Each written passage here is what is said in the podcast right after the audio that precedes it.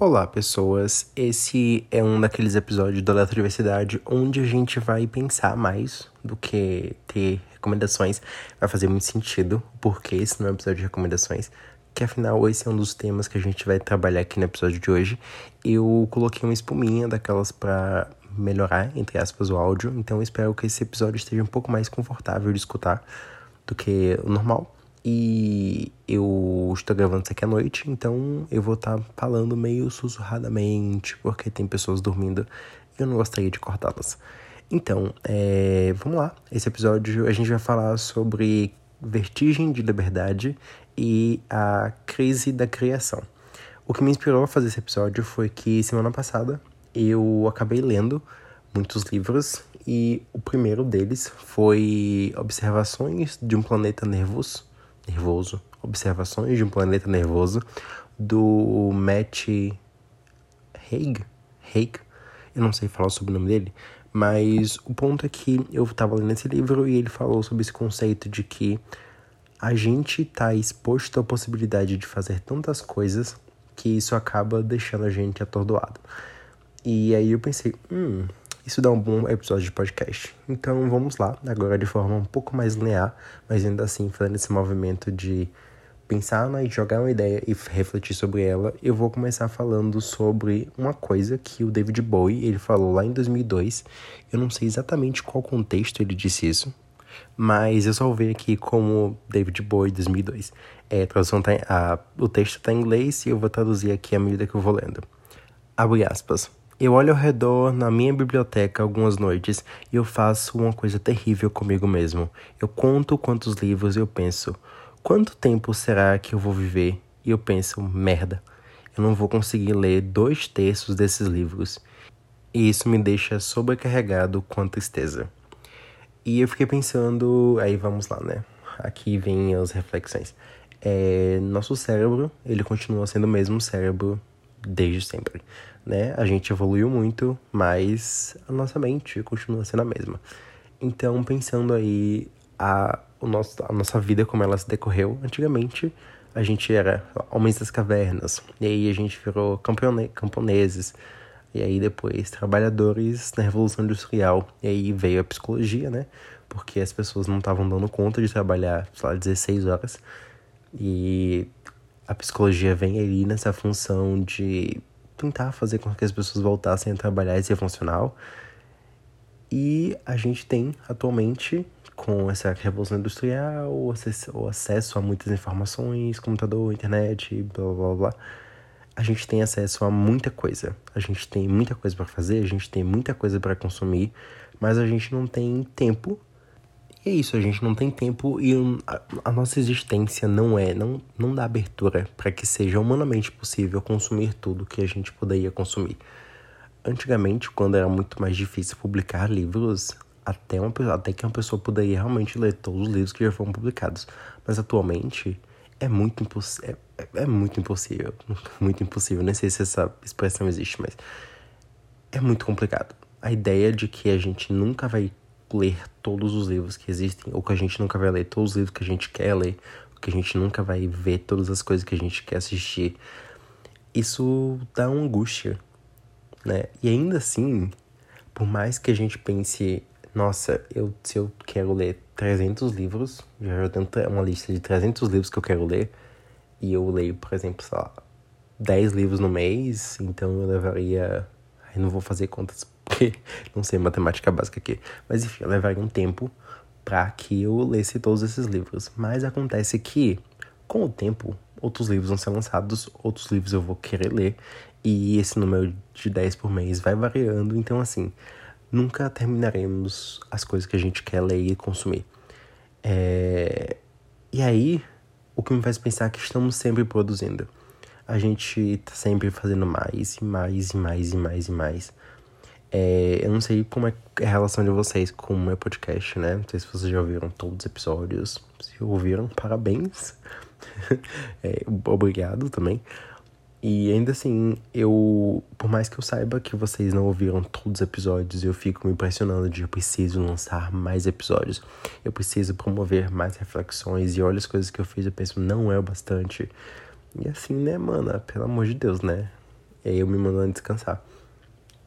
E eu fico numa pressão de eu preciso lançar um episódio por semana, eu preciso fazer um mês temático com mil coisas e me planejar e episódios de que vão demorar muito tempo para serem produzidos. Por exemplo, se eu for falar de algum livro, eu vou ler o livro, eu vou escrever o roteiro, eu vou gravar o episódio. Se eu for falar de algum álbum, eu não vou só ouvir o álbum uma vez, eu vou ouvir muitas vezes, eu vou pesquisar muito sobre, eu vou tipo, montar toda uma estrutura para poder trazer esse episódio. E assim, é complicado. E eu fico me perguntando por que é que a gente continua assim usando o nosso tempo e se matando com a ideia de que a gente precisa fazer mais, sendo que a gente nem conseguiu dar conta de consumir as coisas que a gente já tem, sabe? E aí começou a, as reflexões começaram aí, né? E aí vem como é que eu vou manter a sanidade mental tentando fazer tentando consumir as coisas que eu quero consumir, tentando produzir as coisas que eu quero produzir sendo que eu nunca me sinto satisfeito com as coisas que estou fazendo. É, eu vi recentemente, não tão recentemente, um tweet do. Não lembro o nome dele, mas é o garotinho que tem aquele podcast chamado Pega essa ref. Ai, não lembro o nome dele, mas um beijo, querido. Enfim, ele falou que ele já tinha participado de mil coisas, assim. É uma pessoa grande, né? Ele já tinha feito mil coisas, mas sendo um homem negro, ele nunca estava satisfeito ou sentia que ele tinha chegado lá em algum momento. E eu fiquei pensando, caraca, realmente, né? Pessoas não brancas têm muito essa sensação de que, por mais longe que a gente chegue, a gente nunca tá lá. E aí, como é que fica a saúde mental desse jeito? Que a gente tem que lidar com os nossos interesses, a gente, no caso, as coisas que a gente quer consumir, a gente tem que lidar com as coisas que a gente quer produzir, e a gente tem que lidar também com o resto do mundo que não para. É, não sei vocês quanto tempo vocês gastam nas redes sociais. Eu excluí o Twitter no ano passado, não a conta, mas o aplicativo Twitter. Às vezes eu entro pelo, pelo navegador, o que é uma experiência extremamente desconfortável, o que também é bom porque me faz passar menos tempo no Twitter. Às vezes eu me pego entrando no Twitter para ver algumas contas específicas. Eu entro lá, eu olho o que essas pessoas estão falando, tipo, como se estivesse lendo uma atualização, sabe? Eu vou lá, leio tudo que postaram no tempo que eu fiquei longe e aí eu saio mas porque me faz bem, então eu vou buscando diretamente essas contas. E aí, enfim, mas eu, o Twitter tava me fazendo muito mal, por motivo. Explicando também, acho que eu não cheguei a falar disso na, em nenhum lugar. Então vamos lá, porque eu saí do Twitter. É, o Twitter me deixa muito acelerado. Ele me faz perder a fé na humanidade. Olha que eu faço psicologia, então assim eu gostaria de acreditar que a gente pode ficar bem, que a gente. Porque assim, vamos lá, convenhamos, né? O problema da humanidade é o capitalismo, yes! Porque assim, a homofobia e racismo é muito ligado ao nosso modo de produção, e para que a gente consiga superar isso, a gente teria que meio que superar o nosso modo de produção, o que é meio complicado. Enfim, e cada dia uma desgraça nova acontece e o Twitter deixa a gente ciente disso o tempo inteiro. São muitas desgraças diferentes acontecendo. E o Twitter faz questão que você saiba de todas elas. Isso é absurdo. Então, o nosso cérebro de camponês que esperava a hora do chá para saber sua foca. Sim, eu estou me, me guiando pelas minhas referências de Jane Austen e Orgulho e Preconceito. Então, o nosso cérebro de camponês que esperava a hora do chá para saber a fofoca, agora ele está sendo bombardeado constantemente pelo, por um número absurdo de informações e que não fazem bem pra gente. Tem uma música do Wallace que ele fala I fucking hate depression, so I don't watch news. I don't watch the news. Eu odeio ficar triste, eu não assisto jornal, né? Enfim, aí é meio que isso, né? O, o Twitter, ele tem esse bombardeio de pessoas fazendo coisas horríveis e sofrendo coisas horríveis o tempo inteiro. E pessoas reafirmando como elas gostam de ser cruéis a troco de nada. Isso me faz pensar assim, qual o propósito da minha existência e da minha formação. É, eu quero acreditar no melhor das pessoas, que as pessoas podem viver bem e se sentir bem, mas às vezes as pessoas dificultam isso. E aí eu penso assim, não, preciso sair do Twitter e não dá pra mim. E aí eu fico mais no Instagram, porque eu consegui meio que filtrar o Instagram para que eu veja coisas que vão me fazer bem de certa forma. O que é um problema às vezes, porque como eu vejo coisas que vão me fazer bem, eu passo muito tempo no Instagram, tipo, só, ai, como eu amo a vida, como eu amo essas coisas, sabe? Porque, enfim, aí já é outra questão. Mas o ponto é que tá tudo muito acelerado e a gente tem bombardeio de notícia, tem bombardeio de estímulos e é muita coisa acontecendo dentro e fora da gente. E agora, enquanto eu falo isso, são meia-noite e 28 minutos. No caso, já é, passou da meia-noite, né? Então, o ponto é que eu tô deixando de dormir para gravar o podcast no momento que eu tenho um, resto de energia e que tá relativamente silêncio na minha rua. E eu fico me perguntando por quê? Por que eu estou fazendo isso? Por que fazemos o que fazemos? Por que produzimos? Sério, por que produzimos? E esse é um ponto muito interessante de. Eu acho que eu falei isso num episódio que relativamente ao final do podcast. E acho que talvez um pouquinho nos episódios de abertura, que é o Dilema de Esfinge, da, da parada. E a reflexão aqui. Por que eu faço podcast? Eu comecei o podcast porque eu queria promover a mudança, eu queria ter um espaço para poder falar de coisas que eu sentissem que fossem impactar na vida das pessoas, onde elas pudessem se ver representadas pelas coisas que elas queriam consumir, porque às vezes a gente não tem tanto acesso assim às coisas com diversidade, então quando a gente quer fazer um consumo consciente, que é uma questão também, né? Será que existe consumo consciente? Isso está no, no, no, na minha pauta aqui para discutir um pouco mais tarde. Mas o ponto é que eu comecei o podcast acreditando que eu poderia fazer as pessoas consumirem as coisas da melhor forma possível. Porque, como escritor também, e como uma pessoa que produz conteúdo na internet, eu vou querer que eu, pessoas como eu e que pessoas como eu tenham espaço para poder serem vistas, serem vistas, ouvidas e que possam viver a vida confortável. O que é muito complicado, né? Mas enfim, isso é questão para outro episódio, talvez.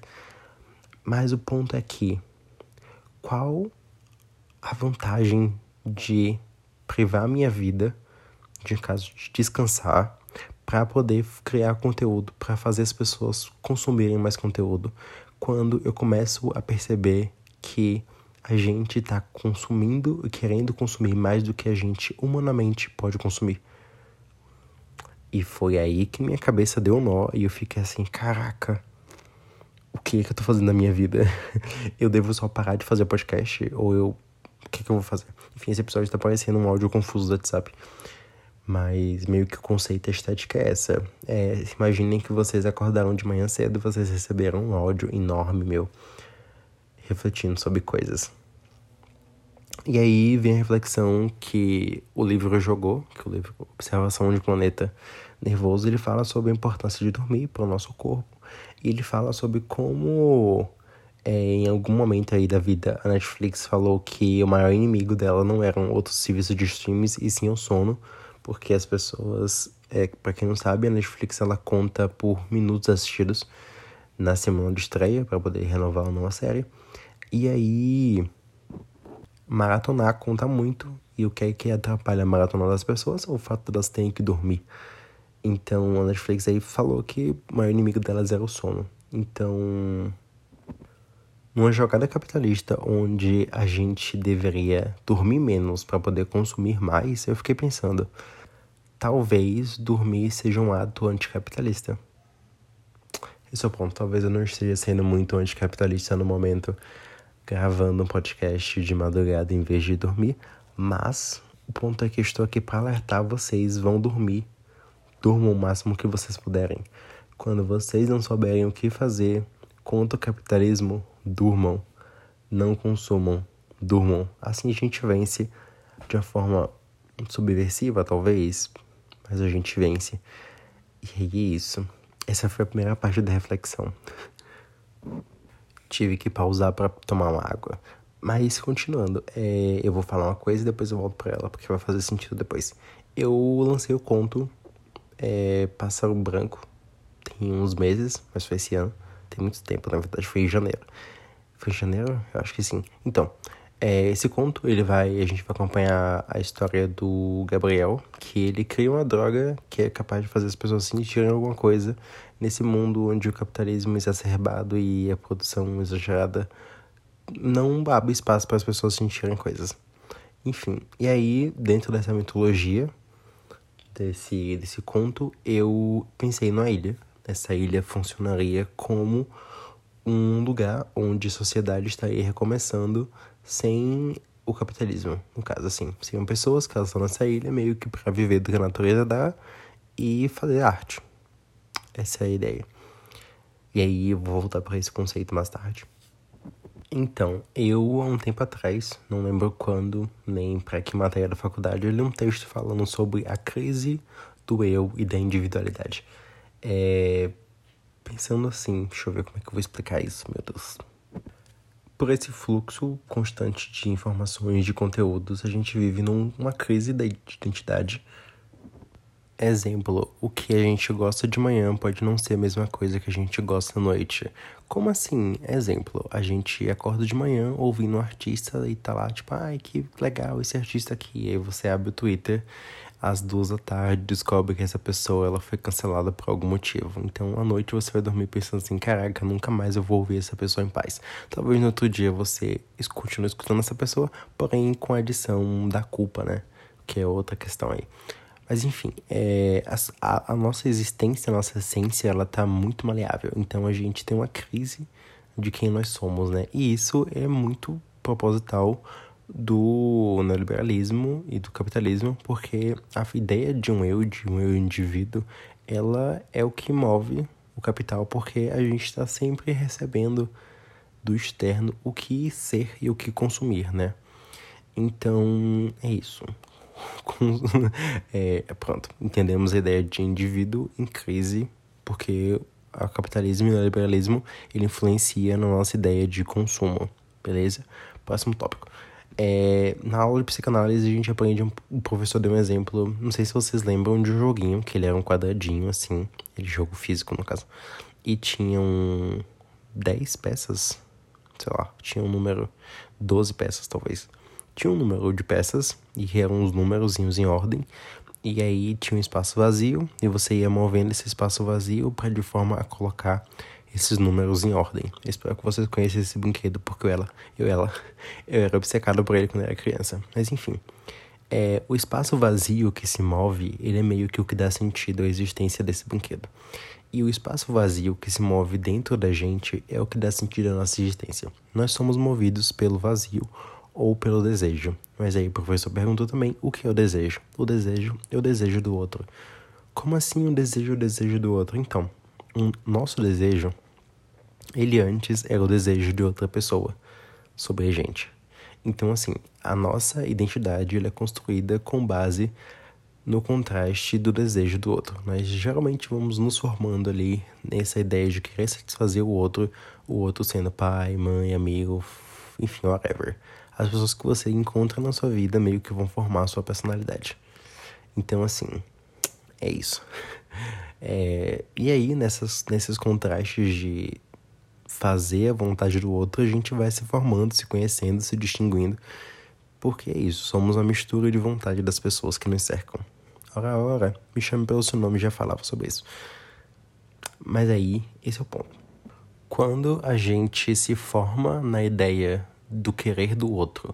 E o querer do outro, muitas vezes, na nossa sociedade, está sendo fornecido pelo que eu cap... eu vou chamar de capitalismo, essa entidade maior, essa força que, que nos manipula e nos faz querer, assim. Pode ser quem você quiser que coloque aí na sua cabeça, mas eu vou chamar assim como se fosse uma entidade maior que está comandando tudo. Mas na verdade são só pessoas com interesses, né? Então, quando a gente se forma a partir do querer, e o nosso querer vem unido de uma angústia, é, é importante que a gente comece a rever as coisas que a gente quer e por que a gente quer. E até o próprio ato de querer em si, porque quando você quer, quer dizer que você não tem o espaço vazio, lembrando? E querer é estar insatisfeito. Então a gente está sempre insatisfeito com as coisas que a gente tem, porque a gente sempre está visando o querer mais. Até na lógica de produtividade, a gente nunca está reparando nas coisas que a gente fez, da listinha, está sempre reparando no que falta fazer ainda, sabe? Do checklist. Então, aí vem um convite para a gente pensar no, nessa dinâmica de estar tá sempre querendo mais e nunca de apreciar aquilo que já conseguimos e que já conquistamos. E aí vem um ponto que na minha cabeça meio que ficou assim, caraca, e agora? E é pensando no podcast, né, como essa dinâmica de eu vou fazer um podcast para falar para as pessoas consumirem com mais representatividade, consciência. E aí eu falo, não, vocês não deveriam querer mais. Mentira, fica à vontade.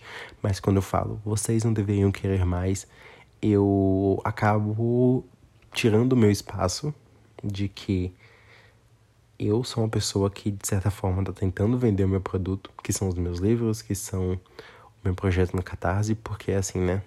Estamos numa sociedade capitalista, querendo ou não, e a gente precisa de dinheiro para se manter.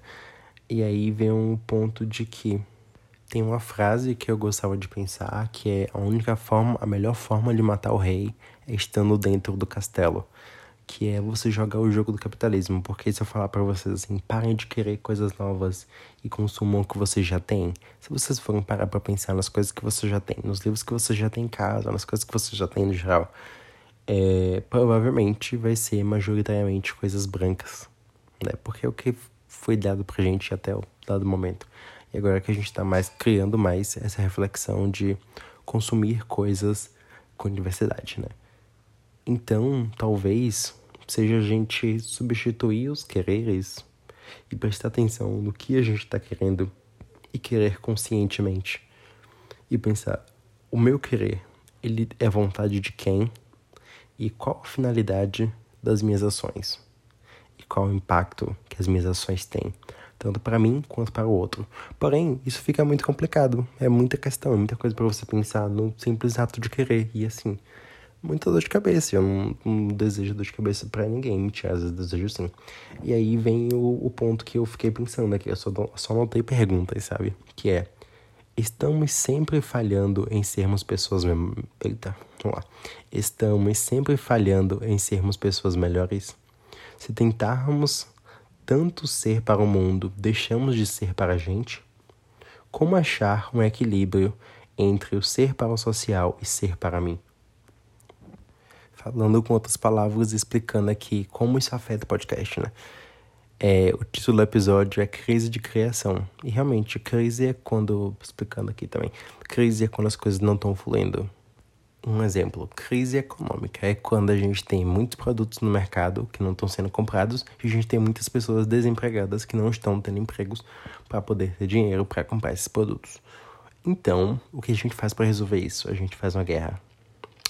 É porque a guerra ela vai destruir os produtos que não estão sendo comprados e vai matar as pessoas que estão desempregadas. Assim, a gente resolveu o problema e durante a guerra a gente vai ter a economia de guerra, que seria então esse, essa economia que vai. Esse comércio que vai gerar, tipo, armas e etc, etc, etc. E quando acaba a guerra, a gente volta a gerar economia porque a gente vai ter esse processo de reconstruir tudo, etc, etc, etc enfim, crises. Crises são coisas paradas e crises geralmente, às vezes, podem levar a grandes colapsos. Enfim.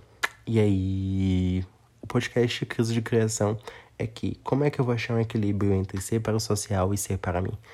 Por exemplo, como é que eu vou conseguir construir um podcast de forma que esteja alinhado aos meus pensamentos atualmente, que é de eu não quero que as pessoas fiquem tão ansiosas por consumir mais e consumir tudo. Eu quero que as pessoas consumam conscientemente. Ok, eu sei que é impossível a gente não querer consumir coisas novas, mas que a gente pense em partes assim, o que é que a gente quer consumir. Então eu queria fazer episódios que eu não ficasse, tipo, com a arma na cabeça da pessoa. Você vai consumir isso aqui sim, porque é importante, etc, etc, etc.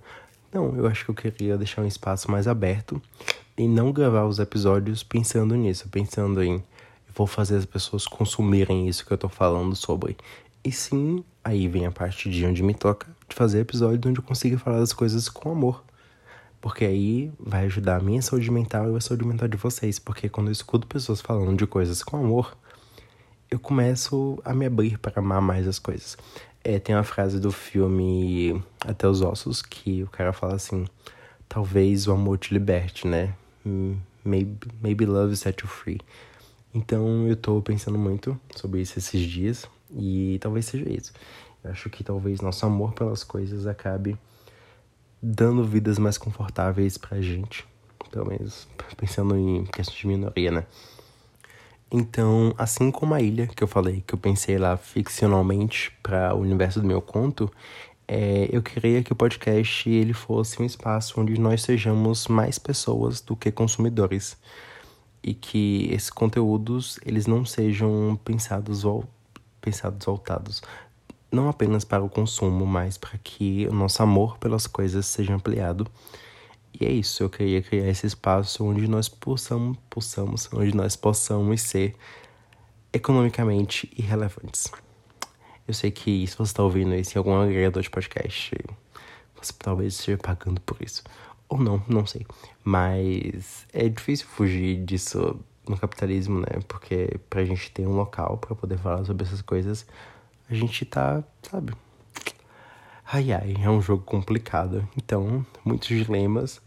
E se você não entendeu a parte do título de Vertigem de Liberdade, é porque a gente tem muitas possibilidades, muita muita coisa para fazer e para consumir ultimamente, e isso faz parte do nosso adoecimento psíquico, né?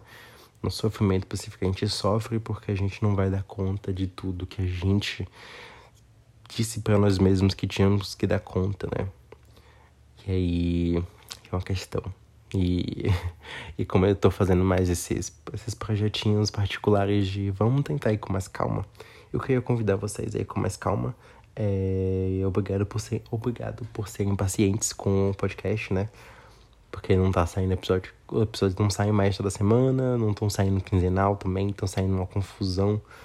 Eu me planejo para fazer mais episódios, mas eu não quero, como eu falei em algum momento, eu não quero entregar episódios que eu entreguei de qualquer jeito. Quero que eles sejam feitos com entrega, com, com amor, com, com presença, sabe? Eu quero realmente estar nos momentos que eu esteja aqui gravando. Porque afinal de contas, estou fazendo isso aqui por quê? Por amor, não é mesmo? Não tem outro motivo. Se for por dinheiro e você queira me apoiar financeiramente, aí você assina o meu projeto no Catarse, que vai estar o link na descrição. Mas fora isso, esse foi o episódio de hoje. Eu espero que tenham gostado, espero que tenha provocado reflexões em vocês. E de verdade, eu quero que vocês. Meu desejo aqui para hoje. É, eu quero que vocês parem para pensar sobre as coisas que vocês já têm, sobre os livros que vocês já têm tanto físico quanto e-book, sobre os filmes que vocês já colocaram na lista dos streams de vocês, é, sobre as coisas que vocês já querem fazer agora. E que vocês parem para pensar sobre isso.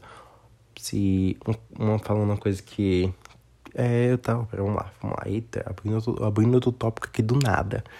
É, a Marie Kondo, ela fala sobre a importância de manter na nossa vida o que nos traz alegria e felicidade e que a gente possa deixar aí as coisas que não estão fluindo e deixar que as coisas cumpram a sua função de coisas. Tipo a Phoebe falando que hoje Natal elas têm função no Natal, enfim. E aí eu quero uma coisa que eu faço comigo. Eu pego os meus livros que eu tenho aqui não lidos ainda e eu tento pensar quando é que eu vou ler eles. Eu vou ler hoje, amanhã, semana que vem, ou eu nunca vou ler. Porque livros eles têm a função de serem lidos, né? Então, aí isso me permite passar adiante os meus livros. E também de entender a minha relação com as coisas que eu ainda quero consumir, né? E ver mais vídeos no YouTube sobre essas pessoas falando sobre esses livros que eu já quero ler e tava faltando alguma coisa para começar a ler eles. E aí eu vou ver pessoas falando, eu vou conhecer mais pessoas. É uma sugestão, né, pra gente se unir como comunidade. Ouvintes do Alerta Diversidade pessoas no geral. É fazer leitura coletiva. Você tá afim de ler um livro, você quer comentar com alguém, sei lá, se for te ajudar. Você posta, tipo assim, ah, alguém quer ler isso aqui comigo. Aí você pode gerar conteúdo também, não sei. É, isso é meio contraditório, mas espalhar o seu amor, sua vontade. Se você estiver lendo e gostando, é compartilhar o amor, entendeu? Compartilhar aquilo que nos toca fazer arte. Eu acho que no mundo onde a gente tem tanta correria, a gente não tem espaço pra gente sentir as coisas seja dor, alegria, felicidade amor, sabe? Então é aquela coisa. Eu, eu acho que talvez o amor nos liberte, então eu acho que sentir essas coisas e falar sobre essas coisas, sobre os sentimentos que essas obras nos provocaram, eu acho que isso é bem legal.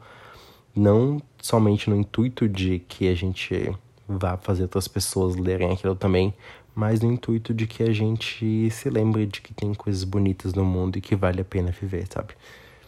É isso. Acho que falei tudo? Falei tudo. Ok.